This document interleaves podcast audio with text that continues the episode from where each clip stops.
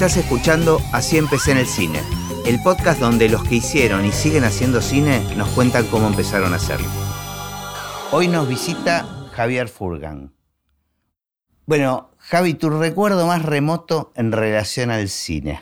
Mira, como te, te contaba, escuché varios de tus podcasts y la verdad que no, no puedo dar recuerdos remotos de gran intelectualidad.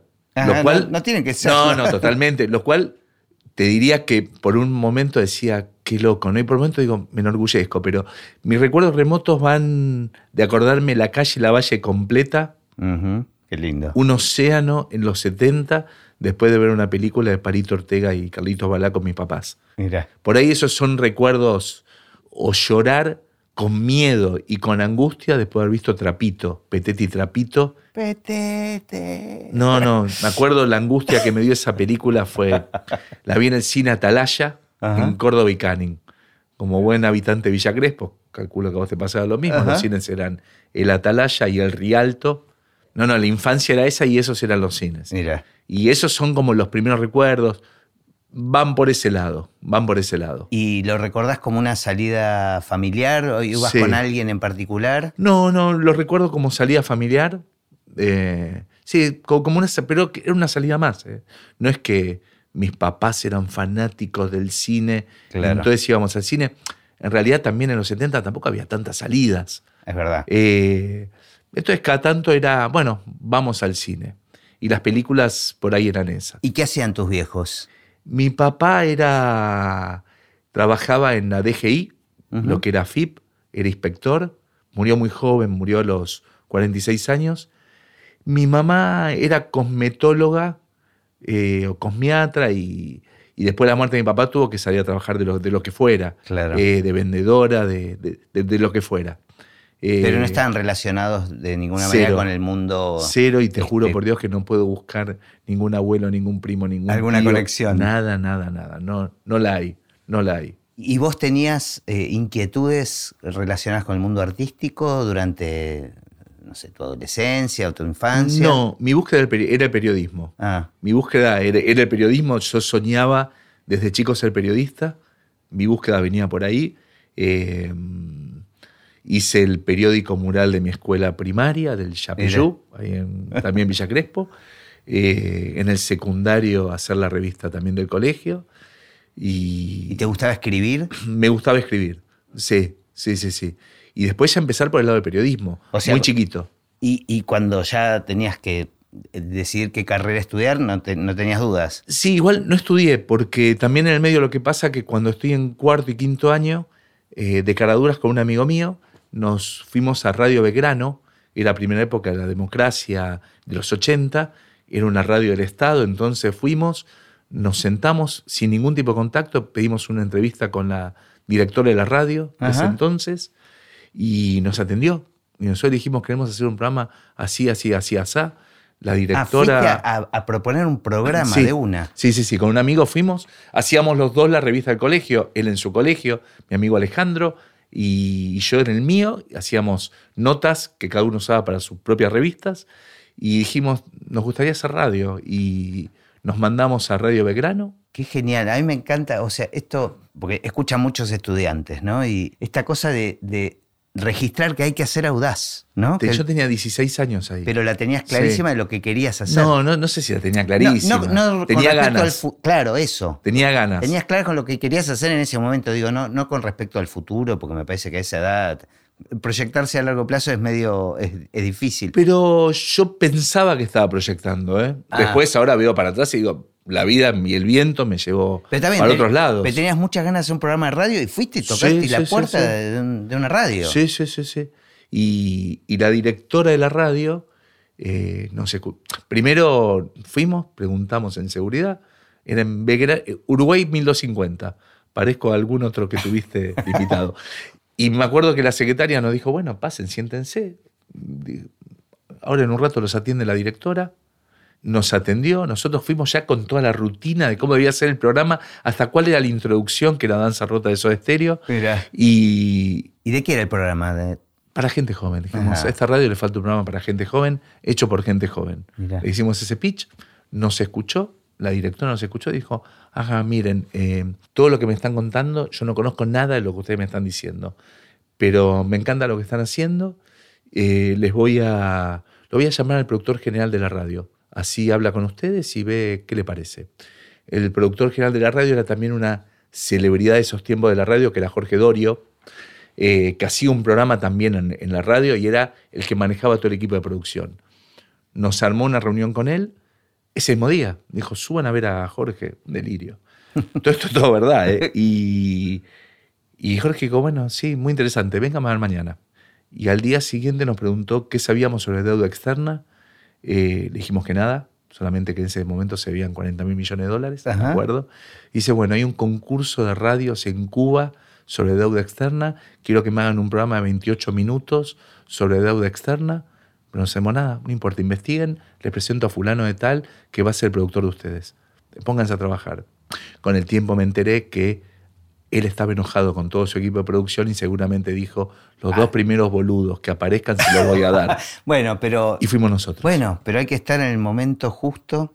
Sí, Este, como digo, si, te sí. quedas esperando en tu casa que te llamen, es- no ibas, no ibas a aparecer en ese totalmente. momento. Y iba a que tal vez no estudié, pues pues seguí trabajando con Dorio. Claro, ya entraste, entraste en Claro, ese no, mundo. y en realidad me acuerdo que un día le pregunté a Jorge, esto era, yo estaba en cuarto año en secundario, voy a quinto y ahí le, le digo, ¿qué tendría que estudiar una vez que termine esto? Y él me dijo, nada, lee mucho. Años después, cuando le recordé esto mismo, me dijo, yo te dije esa barbaridad, te pido perdón. Eh, ent- entonces después ya estaba, ya estaba trabajando. Ya estaba trabajando, encadené después laburos en gráfica, seguí laburando ahí en la radio. ¿Y tenías alguna especialidad dentro del periodismo? No, obviamente, soñaba con el caso Watergate. No pensaba en espectáculos. eh, ¿Pero era más político? yo soñaba con eso. Yo soñaba con trabajar en. con el caso Watergate. Claro. Porque por ahí en los. era así. Sí, sí, este, sí, eran las estrellas. Ya también justamente empezaba a ver mucho cine. A partir de los 14, 15 años empecé a ver cine. Bueno, eso te iba a preguntar también. ¿Y que empezaste a engancharte con...? Empecé a ver cine. Ujú. Empecé al cinearte, la Lugones, el- la sala hebraica, ver qué daban cada semana y empecé a ver otro tipo de cine que por ahí hoy es difícil de entender, pero era muy difícil de ver buen cine en Sí. 1983, 1984, porque tampoco recién estaba empezando el videoclub, Claro. el, VHS. Sí, sí, sí, no había acceso y las salas eran casi todas de cine comercial. Exactamente, salvo, yo te digo, mis recuerdos son esas. Lugones, cinearte y, y la hebraica. Eh, Pero todavía no relacionabas un poco lo que hacías de Cero. periodismo con el mundo del cine. Cero, cero, cero, cero. Cero. Eh, después empiezo a trabajar como periodista. El lugar con más continuidad, siendo muy chico, era la revista Playboy.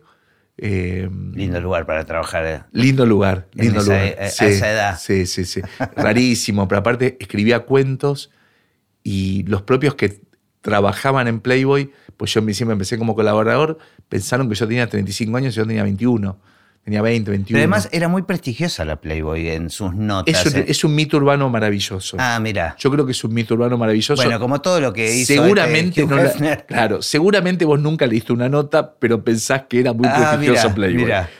Suele pasar eso, pero fue, un- fue lindo. Pero Este, sí, sí, sí, por, por ahí es seguramente eso. pre- pretendía, y este Hugh Hefner era un genio del marketing. No, No, le voy a bajar el precio. La verdad, era interesante la revista. La verdad Ok. que era interesante. Pero había había notas de- decís, jamás leí una nota, pero tengo la imagen de, che, no, hay buenas notas. No, yo me acuerdo de haber hecho entrevistas, no sé, eh, a ver, año 89, reunido a los presidentes de River y de Boca, y aparte eran notas de seis páginas larguísimas que tenían que hacerse en dos encuentros de una hora y media cada uno. Mira que con la experiencia después posterior que tengo acerca del periodismo de un lado y el otro, eh, pensar en hacer una nota en el cual dos presidentes de los dos clubes más importantes de fútbol te dediquen dos días Genial. Hoy lo pienso y digo, un delirio. Un día hicimos en la cancha de Boca, otro día en la cancha de River, todo para que salga en Playboy, ni siquiera en Clarín o en La Nación, en Playboy. Entonces había cosas que estaban copadas. Claro. Igual estoy pensando que tal vez eh, era una buena excusa de decir, para el machismo de esa época y para los padres de familia de esa época decir, no, no, la compro porque tiene notas muy interesantes. Es verdad, ese es el buen marketing de ahí Cube. está, ahí ¿Qué está. hace esta Playboy acá? bueno, pero también, ojo, tenía un index muy fuerte en cuanto a cómo hacer los desnudos. De hecho, sí. yo, teniendo 21 años, me mandaron a hacer una producción de desnudos. No tenía puta idea, pero me mandaron a hacer una producción de desnudos y había cosas muy puntuales que era qué se podía mostrar y de qué forma, qué Claro. cosas no se podía mostrar. Sí. Eh, había cosas del cuerpo de la mujer que no se podía mostrar en Playboy. sí. Igual nada, no resiste eh, esta época ni en pedo este, No, la revista. para nada. Yo creo que este hombre se murió justo a tiempo y están saliendo todos los chanchos. Todas las denuncias, sí, sí, sí, sí, totalmente. Este, pero bueno, se armó una muy a nivel marketing muy espectacular. Totalmente. Lo que, hizo, lo que hizo el tipo. Bueno, ¿y cómo siguió la cosa? O sea, escribías notas, eras como freelance. Sí, en paralelo también, eh, Jorge Dorio me lleva como asistente también al comienzo de Página 12. O sea, fue un mentor, Sí, realmente. sí, sí, fue el primer mentor, te diría. Eh, me lleva como a trabajar, a asistirlo dentro de Página 12, estoy hablando, yo voy a tener 18, 19 años. No escribir, sino a ayudarlo. En un momento él se va o lo echa, no sé qué cosa Era rara pasa. Página 12 de, de la nata. Claro, 87, 88, ahí empezó el diario. Y, y una periodista que queda ahí, eh, Gabriela Bornia, me recomienda con una persona que hacía algo que llamaba hacer prensa. Me dijo, mirá, si no tenés laburo, esto. Digo, ¿qué es hacer prensa? Y ahí me presenta eh, a Juan Pablo Correa, que era un tipo que hacía prensa de temas de arte, temas de... hacía cosas de ópera, Ajá. trabajaba con el Colón y yo con 19 años empecé a trabajar en su agencia, que su agencia al principio éramos él y yo. Y No ahí, había agencias de prensa como. como ahí me enteré que existía, Claro. pero era, esta era una chiquita. era claro, era, Era, era claro. muy sui generis, también un tema muy chiquitito. Pero eso me dio como conocimiento de, existe esto. Y después entonces en paralelo yo empiezo también a escribir con Playboy y siempre tuve la ventana esa de la prensa, de existe esto. Debo haber laburado un año y medio con Juan Pablo haciendo prensa de óperas del Colón, en las cuales también yo tenía que investigar. Una época en la cual para hacer prensa no existía el mail, el No, teléfono no, no había celular. internet, claro. Entonces yo tenía que agarrar cinco casetillas con cinco slides o fotos y recorrer uno a uno los medios, sentarme con cada editor y contarle qué es lo que estaba, entre comillas, vendiendo. Y además conocer lo que estabas vendiendo, ¿no? Total, bueno, ni hablar con temas que me pasaban lejísimos. Claro. Como por ejemplo, una ópera o la compañía La Zarzuela de Madrid, que venía a presentarse al Parque Centenario, que dependía del Colón al aire libre. Y me acuerdo una vez que voy a ver a Armando Rapalo, que era el editor de espectáculo de Clarín, aparte los veía cara a cara, lo cual era maravilloso, pero también creaba unos vínculos espectaculares. Y el tipo, cuando le empiezo a contar que venía a la zarzuela de Madrid, me empieza a hacer preguntas que yo no tenía idea. Y Claro, viene porque- tal cantante y yo decía, ¿qué me está Claro, porque este hoy, hoy me imagino uno investiga un tema, se sienta a la computadora y. en ese momento no tenías ningún tipo de acceso, tenías que comprarte discos. No, eh, no, era la información que te mandaba el Claro. propio cliente, Claro. nada más. Y, si te- y si estaba frente a alguien un poco más erudito, Y claro, hacías agua. exactamente. ¿Y sentiste que eras bueno para eso? Eh, sí, a ver, sentía que me salía, pero yo quería hacer periodismo. Claro. Yo quería hacer periodismo, yo quería vivir del periodismo. El que era el director de Playboy va a Clarín, en lo que era anterior, antes de Viva, que era Clarín Revista, y también me propone que empiece a escribir para Clarín Revista. Empiezo a escribir para Clarín Revista. En paralelo me ofrecen muy bien pagado un trabajo de ya de otro estilo y que llama cerca a los espectáculos, que era ser productor de televisión de Lucho Avilés Ya. productor periodístico, y empiezo a trabajar con Lucho. Y veo un campo abierto enorme en los que tienen que ver. Yo estaba yo tenía cosas de prensa que veía desde otro lado, veo la parte de producción y con 23 años yo me daba cuenta que ya había trabajado en radio, en gráfica, en televisión, en producción, y cometo un pecado horrible, pero que me vino bárbaro, que es pensar, ya sé todo. Claro. No, bueno, conocías el mundo de los medios, o sea... Conocía en- también una parte de el- atrás. El, funcionamiento... Exactamente. Y, me da- y pensé que, digo, che, acá hay un lugar para hacer prensa viendo lo que necesitan de verdad los medios. Claro. Eh, pienso en, voy a trabajar haciendo prensa durante cuatro años, así me aseguro un departamento y después vuelvo al periodismo. O sea, la prensa era el lugar más rentable. Exactamente, era muy, me sorprendía lo rentable que era. Eh, y por... Bueno, fue, claro, fue la época de, la televisión como la estrella de los medios de comunicación, ¿no? Y te estoy hablando, esto fue cuando yo decido, a ver, yo por ahí después, mientras estaba como productor, estaba en paralelo haciéndose algunas cositas de prensa para un boliche, para esto, para... Y después una temporada en Mar del Plata como productor de Indiscreciones, que estábamos, Rial era el, era el, notero y yo era el productor. Y pasamos todo un verano en Mar del Plata, creo que fue la temporada 93, hace 30 años. Y cuando volvemos, él deja Indiscreciones para hacer su propio programa y yo lo dejo ya con la idea de voy a hacer mi agencia de prensa. Claro, porque estaba pensando, en los 90 todavía Internet era algo muy incipiente y no era... todavía no estaba en ese año. Ni estaba. No. Y era el momento donde la televisión concentraba toda, eh, todo el dinero de la comunicación de las empresas, además que era pleno menemismo, hiperconsumo, este, empresas multinacionales poniendo plata, digo, era poderosa. Un plan de prensa era sí o sí, era la televisión, Clarín, La Nación, gente, estaba comenzando Caras, creo que por ahí empezó un año después, y era como, sí, sí. Y aparte había mucha circulación, había mucha, mucha circulación, los medios estaban teniendo un lugar importante. Claro, y concentraban todo. todo Exactamente. Toda, la comunicación. Sí. Bueno, y entonces... Eh, mirá, en ese, me acuerdo que estaba en el verano del 93, estaba charlando con dos amigos, eh, un periodista que es Marcelo Fernández Vitar, que hoy día labura en Clarín, y con Jorge Brunelli, que era agente de prensa y que estaba virando hacia la representación y que él no quería hacer más prensa. Entonces, él me, los dos diciéndome, vos tenés que hacer prensa, dejalo de periodismo, hacer prensa. Y Jorge me propone, mira, hagamos una cosa. Él tenía su oficina en el centro y me dice, compartamos la oficina. Él estaba empezando a manejar actores. Me dice, pagame el alquiler haciendo la prensa de mis actores. Y de hecho yo tengo un trabajo, hagámoslo juntos. Eh, yo lo diseño y hacemos el laburo, que era la película Tango Feroz. Y ese fue mi primer acercamiento laboral Hacer total. prensa de una película. claro, en el cine. Y a la vez, cómo se van solapando las cosas, ¿no? Siempre insisto con esta frase, pero cuando uno mira el mapa para atrás, entendés todo. Las cosas van sucediendo, pero es como que, no sé, el, viento va empujando, hay una energía ahí que, que conduce hacia, hacia algún lugar que uno después lo entiende. Ojo, a mí me impresiona mucho porque yo miro para atrás y tenía 24 años. Claro. Y era como, bueno, voy a tomar una decisión de vida, ¿para dónde voy? Y le puse mi nombre a la agencia, dije, voy a hacer una agencia y voy a poner Furcan Comunicaciones. Hoy veo para atrás y digo, era un pelotudo, por suerte. Escúchame, y bueno, y Tango Feroz fue un éxito impresionante. Increíble. Este, ¿Y sentís que tuvo mucho que ver la comunicación? Mira, la verdad que cuando se dice cuando algo funciona bien es porque el guion es maravilloso, la dirección es estelar, eh, la pareja protagónica tiene una química inigualable y cuando las cosas funcionan mal es pues no, no tuvo buena prensa. Entonces, excelente.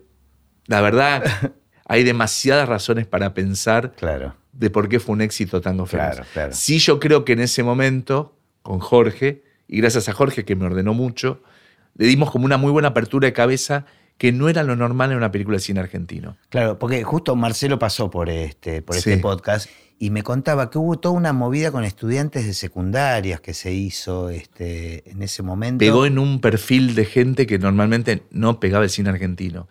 Le metimos mucha cosa muy, muy popular. A Marcelo creo no le encantaba tanto tampoco, porque él también quería resguardar la cosa más cinéfila para la película, pero la película explotó. También este, explotó, explotó la película. Y a partir de ahí seguiste con el cine, porque ahí ya abriste como la puertita de que estabas compartiendo oficina con alguien que representaba. Igual, espérate, te voy, a, te voy a contar una cosita que me sirvió mucho para Tango Feroz. Previo a Tango Feroz, ese verano yo la conozco a Alicia Zanca, la actriz, y empezaba a hacer como ella también a producir sus propias obras de teatro. Y me contrata, a partir de la buena onda, para hacer una obra de, la prensa, una obra de teatro que se estrenó antes de Tango Feroz y que para mí fue importante para que el laburo con Tango Feroz haya, sido bueno.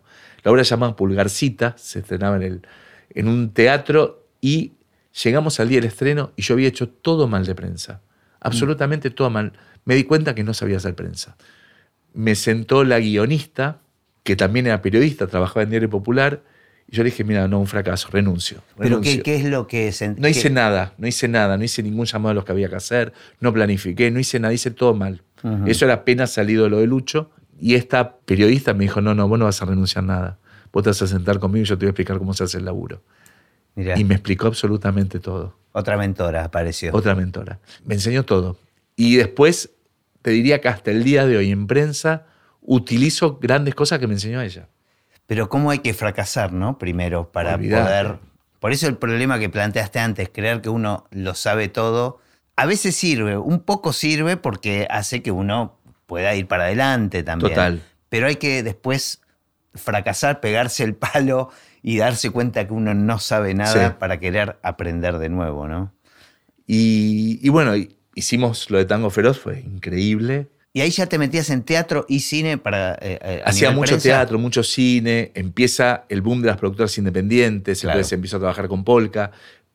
Para mí el cine siempre fue algo de, de- de mucho amor, Ujú. porque también en paralelo yo me volví muy cinéfilo. Ya antes, en los 80, me empecé a volver loco con Woody Allen, con, con, determinado, con determinada cinematografía. Vos te vas a acordar por ahí que arranca el boom de la televisión de cable. La televisión Claro. de cable nos trajo 10.000 señales. Entonces yo recibía la revista de cable y el uno de cada mes Marcaba. marcaba Sí, ya todo lo que quería ver Claro. y dejaba programada la videocasetera para grabar y ver absolutamente todo. Sí, porque sí, era la mejor forma de acceder al cine. Entonces yo quería trabajar haciendo prensa de cine. No me llamó nunca más nadie.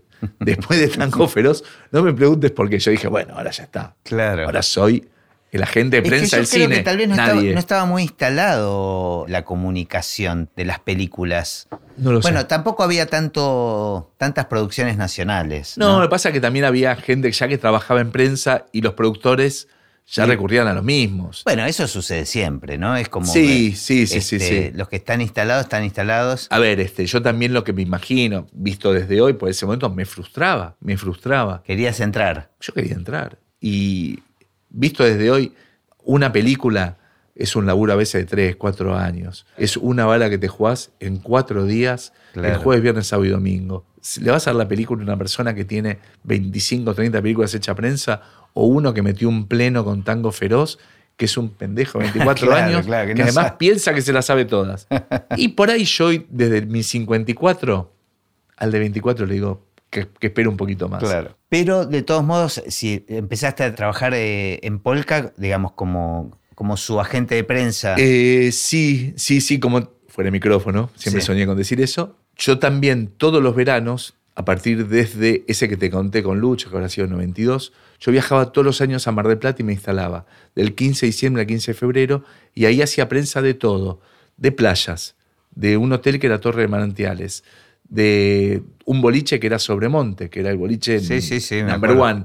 O sea, me hacía- hacía, tenía muchos clientes y también hacía prensa de teatro. ¿Y lo hacías solo? ¿O tenías.? No, no, no. eh, eh, ya tenía uno o dos asistentes que iba, iba contratando y que ya iban trabajando conmigo. En Buenos Aires y en Mar del Plata. Ok. Y cuando arranca Poliladron, que creo que fue en 95, ese verano yo hago la prensa de una obra que fue la obra número uno en Mar del Plata, que era con Gustavo Bermúdez y que la producía Gustavo, que era una versión de Romeo y Julieta. Javier Faroni, el productor, me contrata para hacer la prensa.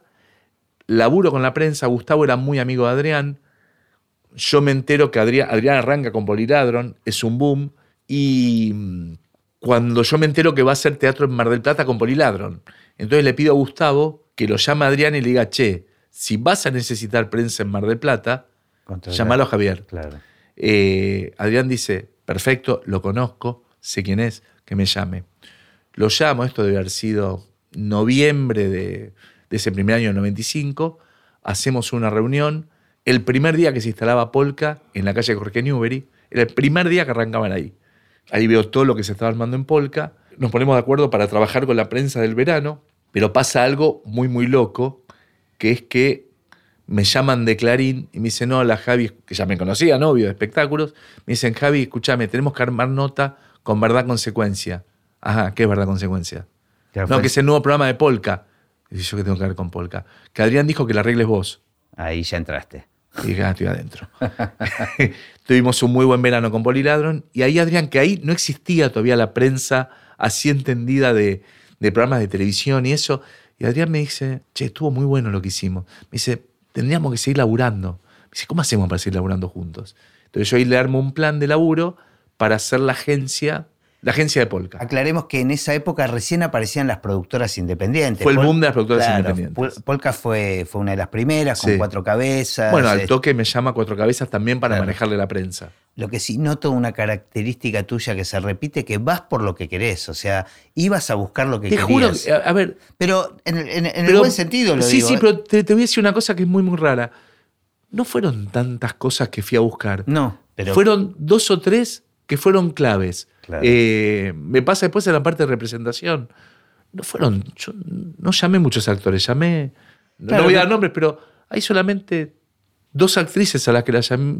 Un día le dije, che, yo quiero trabajar con vos. Después el resto aparece. Claro, exacto. Después si uno hizo las cosas bien, este, empieza a obtener resultados. Pero digo, te pasó con la radio, te pasó con Polka, o sea que saliste a buscar una y, me, pasó con otra más. Me pasó con otra más que también eh, te estoy sacando del cine por completo. No importa. Arranca el boom de los canales de cable. En el 96, 97 nos empieza a llegar Sony Channel. De pronto vos prendías la tele y veías series que se daban una semana después que en Estados Unidos. Era un delirio. Lo, cuento porque hoy parece normal. Fue, muy genial. pero era, de pronto había series subtituladas en la tele. ¿Qué era? ¿Qué era? Donde veías Feliz Domingo en la misma tele, veías Me acuerdo de ver un capítulo, de, el primer capítulo que vi de Friends estaba Julia Roberts de invitada. Claro, ¿Qué es esto? Entonces estaba también un canal que era E! Entertainment que querían venir a hacer unas notas a Argentina. Entonces me llama un productor de I desde Venezuela, pues ellos estaban instalados en Venezuela. En Venezuela estaba el grupo HBO, que era el grupo que manejaba HBO, y Warner, Sony. Me cuenta que querían venir a hacer notas, todo. Le pregunto un poco más me cuenta esto de que estaban todos instalados allá y yo le digo, si me tomo un avión, ¿vos me podés armar reuniones con estos canales? Sí, dale. Y me tomé un avión a Venezuela, Caracas. hay otro, ¿no? Claro, por eso me, acordé. Y, y, me fui, me senté con cada uno de los, de, los gerentes de marketing de ahí y me traje una cuenta que fue la de E! Entertainment. O sea, vos fuiste a buscar eh, la cuenta argentina. La cuenta argentina. Para hacerle prensa en argentino en, el momento que se instalaron. Exactamente, por un momento en el cual yo manejaba la prensa de Polka. Bueno, también hay también otra característica que es un cierto olfato de lo que está por venir, de lo que está por crecer, porque digo, te pasó, me dijiste en la radio que dijiste esta radio no tiene un programa joven. Sí. Sí, sí puede ser. Lo encaraste, buscaste el contacto con Adrián Suárez en el momento que él estaba empezando, digamos. Sí. Pero no, lo pensaba como, no, no, eh, como largo, ¿eh? como es, como. en el caso de Adrián fue, che, va a ser teatro en Mar de Plata, dale. Claro. Me tenés que contratar. No, está bien, pero digo, hay algo como intuitivo. Sí. Evidentemente que tenés que te permite eso. Ojo, la misma temporada que hice la prensa de Polirado en Mar de Plata, también hice de un espectáculo de magia que no fue nadie. Claro. O sea, también tengo una vida repleta de fracasos. No, no, Quiero aclararlo. ¿eh? obvio, obvio. Em, bueno, ¿y cómo aparece el otro mundo? Abriste la ventana cuando dijiste compartí oficina con alguien que era representante de actores. Sí. ¿Eso fue una influencia o un aprendizaje? A ver, fue un aprendizaje para la parte de prensa en la parte de representación, en ese momento era un aprendizaje para pensar, no creo que quiera representar. no te gustaba lo que... No, no, no, no me... Me gustaba más trabajar con la imagen y me, y me parecía que, que, no. Y la comunicación además era algo que siempre me había cruzado. Entonces no, no, no, no, no me daba por ahí, no me daba por ahí. Eh, y después pasaron casi 20 años hasta llegar a la representación. ¿Y cómo aparece? Porque, digo, estaba esperando llegar a este momento. Soy un fan de la serie esta, la, francesa Tempercent, que no sé cuánto tiene que ver con el mundo, con, el mundo real, por un lado, porque obviamente es una serie, y además con, con el sistema que, tenemos en, Argentina. Pero Yo te digo que para mí es un documental, no es argumental. Ah, genial. Para mí es documental. O sea, representa muy bien la, realidad. Tremendo, tremendo. Hay casos hay casos que, que, que los veo, que Claro, lo veo. claro. Me ha pasado de otra gente que hablando de la serie dice, son así. O sea, gente que trabaja mucho con, con actores. Ojo, hay de todo, ¿eh? Sí, sí, bueno, pero se le repiten en las mismas características. Pero para, contame cómo entraste entonces al mundo de, de representación de... En la parte de representación, en realidad el primero no viene del lado de actuación, sino que fue Juan Pablo Barsky. Eh, del periodismo. el periodismo, claro. Sí, periodismo, conducción. Juan Pablo teníamos una buena relación. No sé si amigos, pero teníamos una muy buena relación. Y siempre me llamaba como para pedirme algunos consejos de industria. Eh, si lo llamaban para hacer algo, me decían, él me llamaba y me decía, che, ¿qué te parece esto? ¿Cuánto pensás que lo debería cobrar? ¿Cómo lo debería hacer? Déjame que te averiguo, le averiguaba, le tiraba números de parámetros, cosas. Y un día me llama por un evento en especial que lo habían llamado. Me dice, ¿cuánto cobrarías esto? Digo, mira, creo que cobraría tanto, pero les pediría esto a cambio. Cortamos el teléfono, me vuelve a llamar al minuto y me dice, manéjamelo vos. Y dije que sí. Ahora, vos tenías una noción de los números que se manejaban en el mercado, tenías un... Averiguaba, averiguaba. Averiguaba un poco, averiguaba. Ajá, Porque también por agencia de prensa, algunas cosas me las podía enterar. Claro. Sabía cuánto se pagaban algunas acciones o cosas, o te vas enterando. claro. Y mm, el primero fue Juan Pablo. ¿Y Después te vino- gustó? ¿Te Me- gustó? Fue una- un acuerdo así. Me llama después alguien que era más amigo, que era Andy Kuznetsov. Estaban los dos en metro. Y ahí me plantea, me dice, ¿podemos tomar un café? Me dice, ¿por qué nunca me quisiste representar? O sea, ya, ya tenías, tenías el mote de representante. No, y le digo, no represento. Él me dice, Claro. bueno, pero Juan Pablo lo estás manejando. Porque Juan Pablo me empezaba a mandar todo lo que le llegaba a él. Ajá. Y ahí este, dije, bueno, dale. Me dice, él nunca había tenido representante, así que vamos. Después con Araceli estaba trabajando, haciéndole prensa a ella. Y también me dijo, che, dejé de trabajar con el representante con el que estoy. ¿No te animás? Claro, como que estaban muy cercanas las dos cosas, ¿no? Y ahí, este, y ahí, ahí arrancamos. Claro, Ahí- ya tenías tres figuras. Sí, este, sí. Después vin- vino una de las que para mí es pate a la mesa total. La primera que te diría, estando en un gran momento y lugar, me llamó y me dijo, che, me dijeron está trabajando como representante. ¿Por qué no charlamos? Que fue Julieta Díaz. Agradecimiento total, admiración. Y fue de las primeras que, y hasta el día de hoy estamos trabajando con Juli. Ella estaba filmando 2 más 2, había tenido algún tema con su representante en ese momento, y el productor de la película dijo, ¿por qué no hablas con Javi que está empezando a representar? Eh, nos conocíamos con Julieta por Polka, de mis tiempos de hacer prensa de la productora, y ahí nos juntamos y fuimos para adelante. Y aprendí muchísimo gracias a Juli. Claro. Y aparte ese agradecimiento de Julieta es una figura, Claro, claro, y era una figura y estaba en, en un momento Espectacular. al lado. Claro. Y bueno, ahí. Mirá qué loco. Bueno, entonces quiero empezar a hacerte preguntas este, desde el desconocimiento. Perdón que te saque del cine, así que No, traeme de no, vuelta no, cuando no, quieras. pero me parece que todo está relacionado, digamos. O sea, justamente me interesa entender los universos que después terminan afectando al cine de alguna manera. Entonces, este, contando toda esta historia de dónde venís y sé yo, uno entiende más cómo funcionan algunas, algunas cosas. Digo, bueno, uno de los temas es, en estos casos, ¿cómo es el negocio? O sea, ¿es realmente el representante se lleva un porcentaje de todo lo que le negocia? Sí. En mi caso, yo no me considero dueño de las personas que represento. Eh, lo digo por esa fantasía. De que hay un contrato. Yo elijo no firmar contrato. Eh, de hecho, en algún momento, cuando tuve alguna diferencia con algún actor o actriz, mandé a redactar un contrato muy sencillo, con pautas muy, muy claras. Lo tengo en el escritorio de mi computadora y no lo usé nunca. Y nunca se dice firmar a nadie. Miento, perdón. Hay una sola actriz con la cual tenemos un contrato firmado con escribano, pero Ajá. por un tema de, un, de una negociación en la cual tenía sí o sí que tener el contrato firmado. Lo tenemos con escribano, que es Florencia. Mira. Y ella se ríe siempre mucho y me dice, soy tu única representada.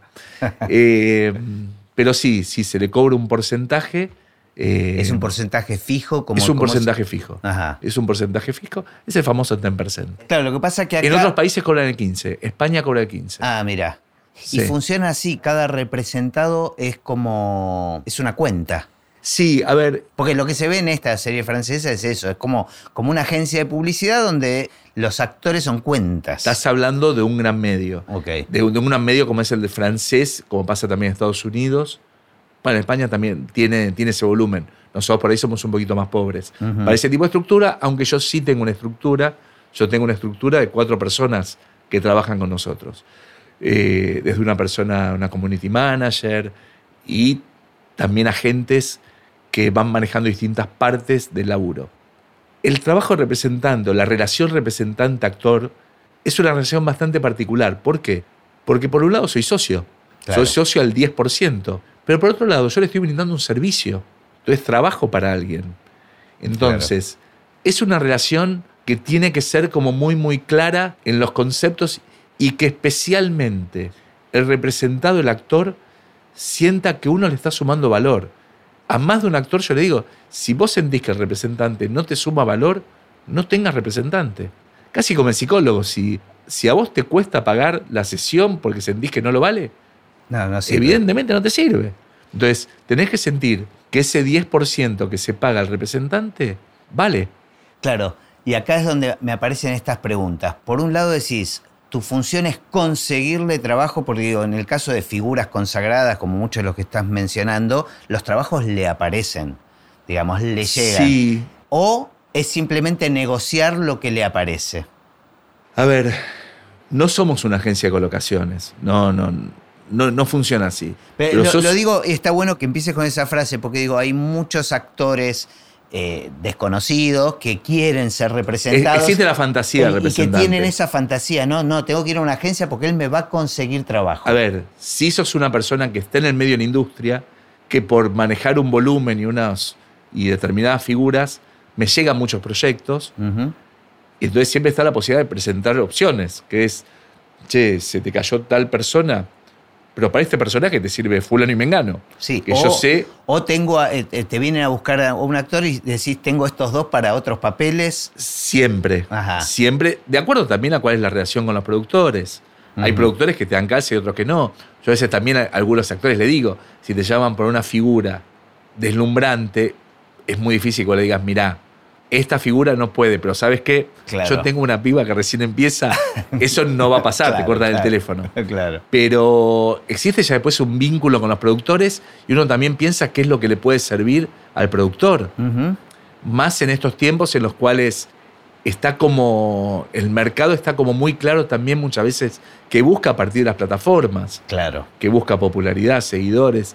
Entonces, estás como en el medio de todo. Por un lado, manejás y tratás de manejar de la mejor manera las propuestas que llegan y por otro lado, estás en el medio de la industria como para proponer cosas. Claro. Es increíble. Las últimas, creo que cuatro veces que grabé el podcast se larga una lluvia torrencial. En- entra la lluvia, le da más clima, te digo, por lo menos para no, no, hablar acá da más está hermoso. Eh, En el micrófono creo que se filtra muy poquito, pero me encanta Da un clima grabar bárbaro. este podcast con. Y además tenemos la vista de, de la lluvia. Es espectacular. Igual Eh, quiero decir que el que se pone de frente a la vista de la lluvia es soy Gustavo. yo. Soy yo. Eh, debe haber muchos proyectos que le llegan en forma directa a los actores. En un mercado tan chico como este pasa eso. Ajá. Siempre se jode con la teoría de los seis pasos, que estamos a seis pasos de cualquiera. Ujú. Aquí en Argentina estás a dos pasos. Claro. Entonces, o por el Instagram o por conseguir un teléfono es muy, muy fácil. Y ahí es donde vuelvo con lo que te había dicho, que es el representado tiene que sentir que vos le vas a dar un valor distinto y un cuidado distinto. Ujú. Porque también a veces no está bueno que un actor sea el que diga que no, o cuáles son las razones por el no. Si llaman a un actor de primera categoría para ofrecerle un personaje de reparto que no está al nivel, no está bueno que el actor diga, ¿cómo vas a ofrecer esto? Claro. Pero un representante tiene herramientas para poder decirlo. Por ejemplo, que por otro lado también igual te digo, y lo hablo mucho con los actores y también con productores y directores, yo recontraentiendo que un productor quiera el mejor cast posible para su película. Después está en uno, como representante, decir, che, Me no parece- da que, lo, Claro. que le ofrezcas esto a esta persona. Claro. O sea, no es solo negociar, eh, negociar un dinero. No, no, pero es una parte importante porque al fin, al fin y al cabo es un trabajo. Sí, sí, por eso digo, es una parte, pero también es evaluar junto con el actor cuánto Sí. le conviene, ¿no? Sí, totalmente. Este, y también es. un gran representante que es Pedro Rosón, Ajá. a quien quiero muchísimo, él dice que son más importantes los no que los sí. Me imagino. en la carrera del actor. ¿Y cómo? Y debe haber de todo, ¿no? Debe haber actores que quieren meterse ellos, dar las respuestas o elegir los proyectos. Que los proyectos siempre los eligen los actores. Uno puede guiar, yo puedo poner todos los elementos arriba de la mesa. Ahora, como te dije también en un momento, yo no soy el dueño de los actores. Claro. Entonces, los que terminan tomando la decisión son los actores, con los elementos que uno pone arriba de la mesa. Vos le podés dar tu opinión, que también te puedes equivocar. Tengo una colección hermosa de equivocaciones que no pienso contar hoy adelante de un micrófono. Pero la decisión final siempre es del actor. ¿Y qué pasa con, por ejemplo, en 10% se ve que a veces le manejan la vida a los actores? O sea, le solucionan problemas domésticos, digo. ¿Cuánto de real hay? ¿O depende de, de las características? Eh, de- de- a ver, de- depende de cada característica. Yo tengo vocación de ayudar. Y hay muchos que saben que, que estoy, que estoy, que ayudo. También trato yo de áreas que no invadí, no sé. La parte contable, eh, si no tenés contador, yo te presento el mejor contador que creo para lo que vos necesitas. Claro, pero después te conozco tres o cuatro y Claro. ahora manejate con tal contador. Claro. De hecho, me ha pasado con actores que dejé de trabajar y por ahí siguen trabajando con una contadora que le Que- presenté yo. Claro, claro. Y está todo bien. Pero es, es inevitable que la vinculación en algún momento se torne personal. Y después te vuelvo a decir, también es en parte derivado de, eh, de la parte prensa en la cual tenés que ser más atento, que estemos atentos a otras cosas como, como agencia de representación. Claro. De hecho, mi equipo es un equipo que trabajó en prensa, eh, la gente que trabaja conmigo. Entonces, están atentos a otras cosas. Claro, de, de repente salir a apagar incendios, ¿no? De quilombos, de, de cosas. de, de- de imagen y todo eso, sí, porque Claro. incluso nosotros, a nuestros representados, trabajamos su, su imagen y su prensa, colaboramos con ellos en caso que necesiten asistencia con las redes, eh, o sea, trabajamos también todo eso. Es una cosa integral. O depende de sí, los no, casos. no sé si integral, tiene Ah, que ver, claro. hay como distintos módulos, pero que todo también tiene que ver con el trabajo, no sé, hablamos, las redes sociales o mismo la imagen frente a la prensa, al fin y al cabo es la vidriera, es la vidriera de tu negocio. Totalmente. Entonces también yo le digo, tenés que cuidar la vidriera de tu negocio. ¿Y qué pasa? Porque mencionaste ya, una vez que arrancó tu agencia y que empezó a funcionar, te empiezan a buscar actores para ser eh, representados. ¿Con qué criterio elegís? No creo que haya un criterio, no.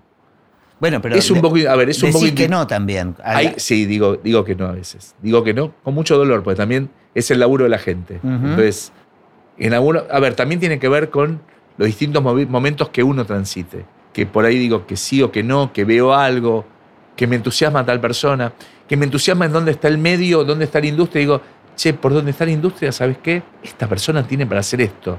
Te vuelvo a decir, algunas me salió bien y otras no tan bien como yo deseaba.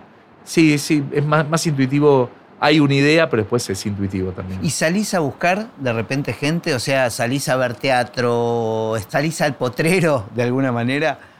No, no busco, no, no.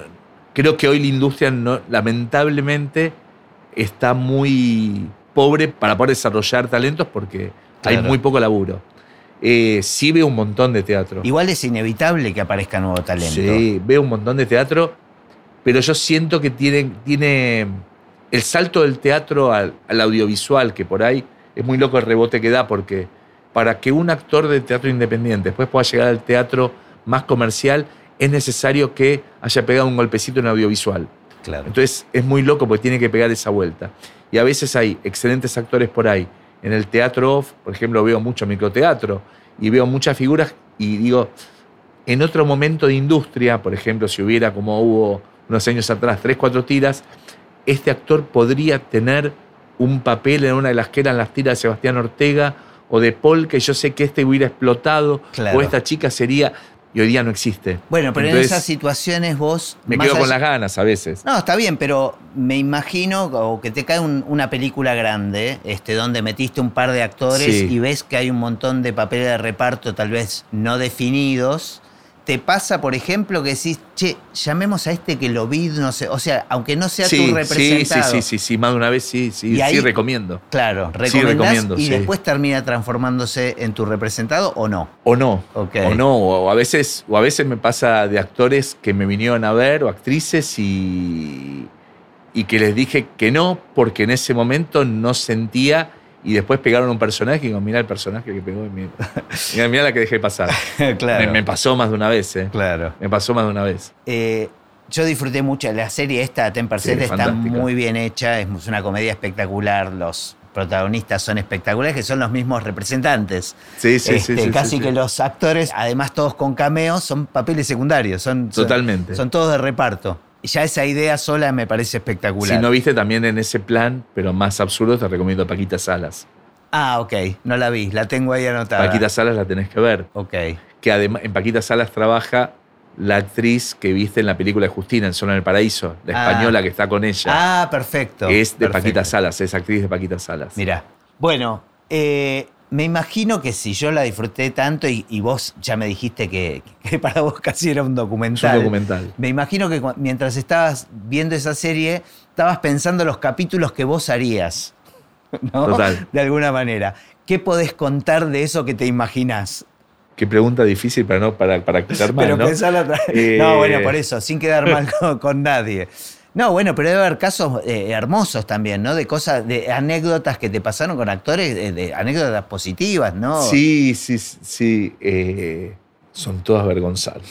Así que- Bueno, ¿y hay alguna que se pueda contar? Eh, ojo, también te voy a decir una cosa. Yo entiendo a los actores. La verdad que los entiendo. Entiendo que tienen una sensibilidad especial. Entiendo que para ellos en cada laburo se les juega, se les juega mucho. No solamente del trabajo visto como trabajo y como cosa económica, sino con la idea de posicionamiento que tienen ellos. Que a veces no pasa nada. Y además lo otro es, nunca sabes cuál es el laburo por el cual te cambia la vida. O más de una vez pasa que el laburo que pensás que te cambia la vida no pasa nada. no pasa nada. Claro. Si no pasa nada. Si, pero yo pensaba que a partir de esto no pasa nada. Entonces, también a veces les entiendo esa angustia y esa cosa que tienen de, de desesperación. Una de las cosas que pone muy en evidencia eh, la serie esta es que los actores son seres especiales. Mira, te, te, te ir una de cine. Me llega un guion para una actriz. Yo hacía poco estaba trabajando.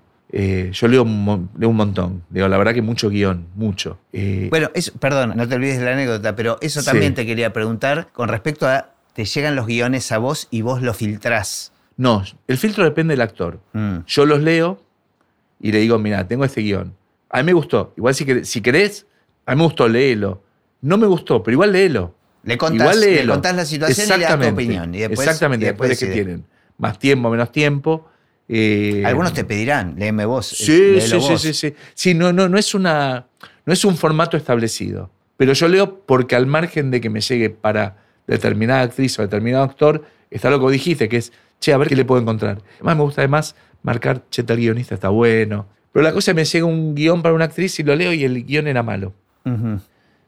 Con el tiempo entendí que no era tan malo. Ese momento me pareció muy malo.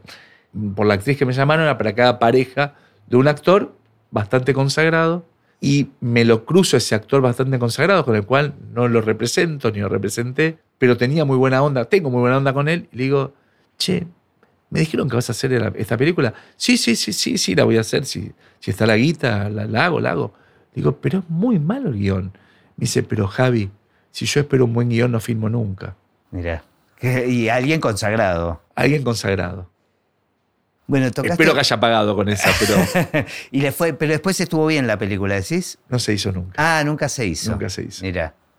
Pero porque dijiste que después el guion no estaba tan mal. No, no, en vista a otros guiones que después leí. Ah, del Después mismo cuando leí guionista. más guiones dije, che, Eh, representás además de actores, porque digo, en otros países, en otras industrias, los músicos tienen representantes, digo, en- los músicos de películas. Claro.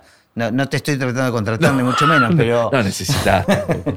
pero es más, te quiero como inversor inmobiliario. puedo.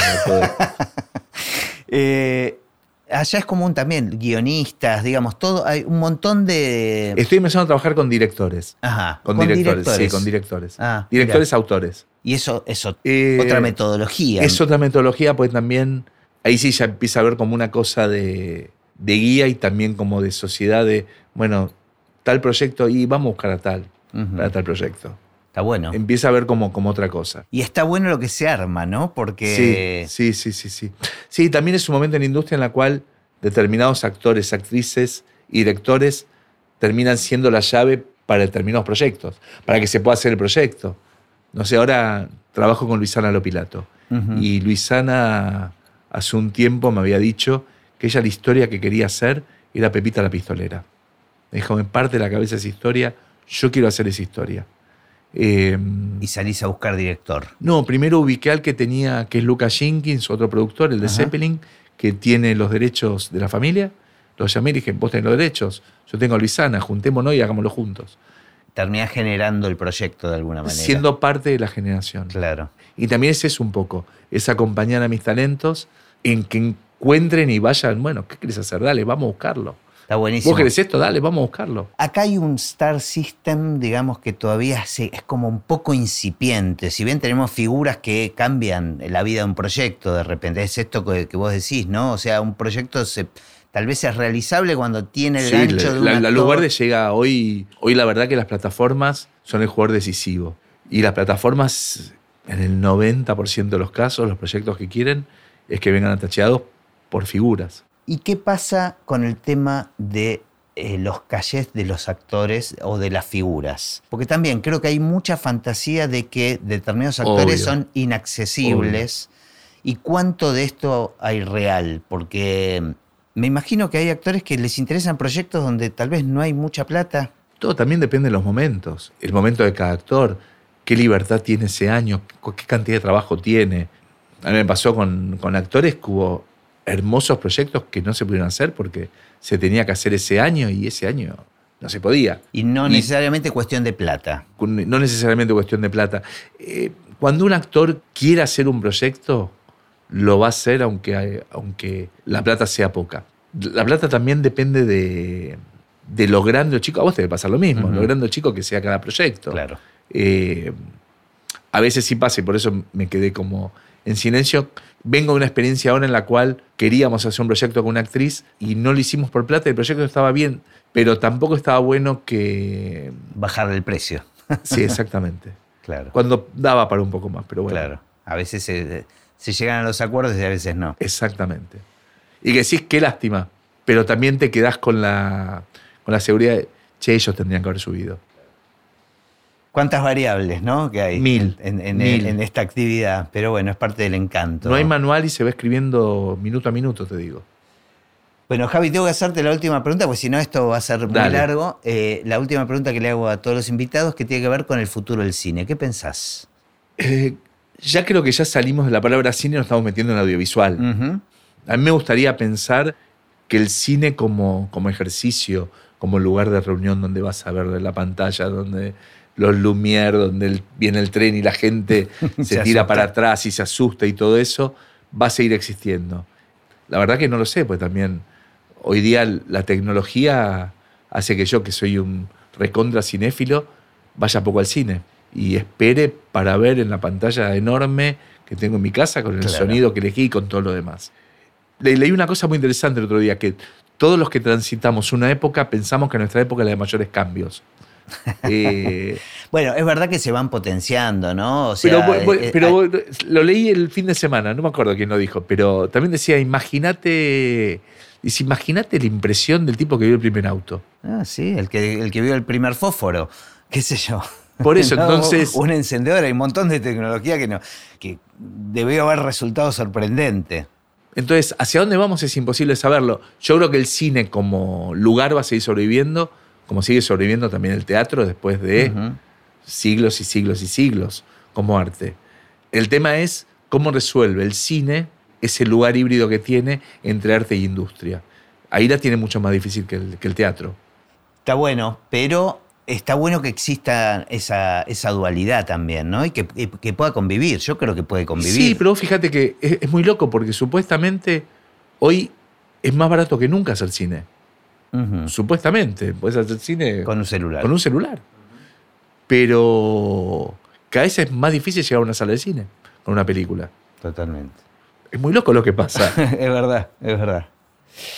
Bueno, me quedo con esta, con esta incógnita, con esta inquietud. Yo también. bueno, gracias. Muchas gracias por, la, invitación. Por la visita.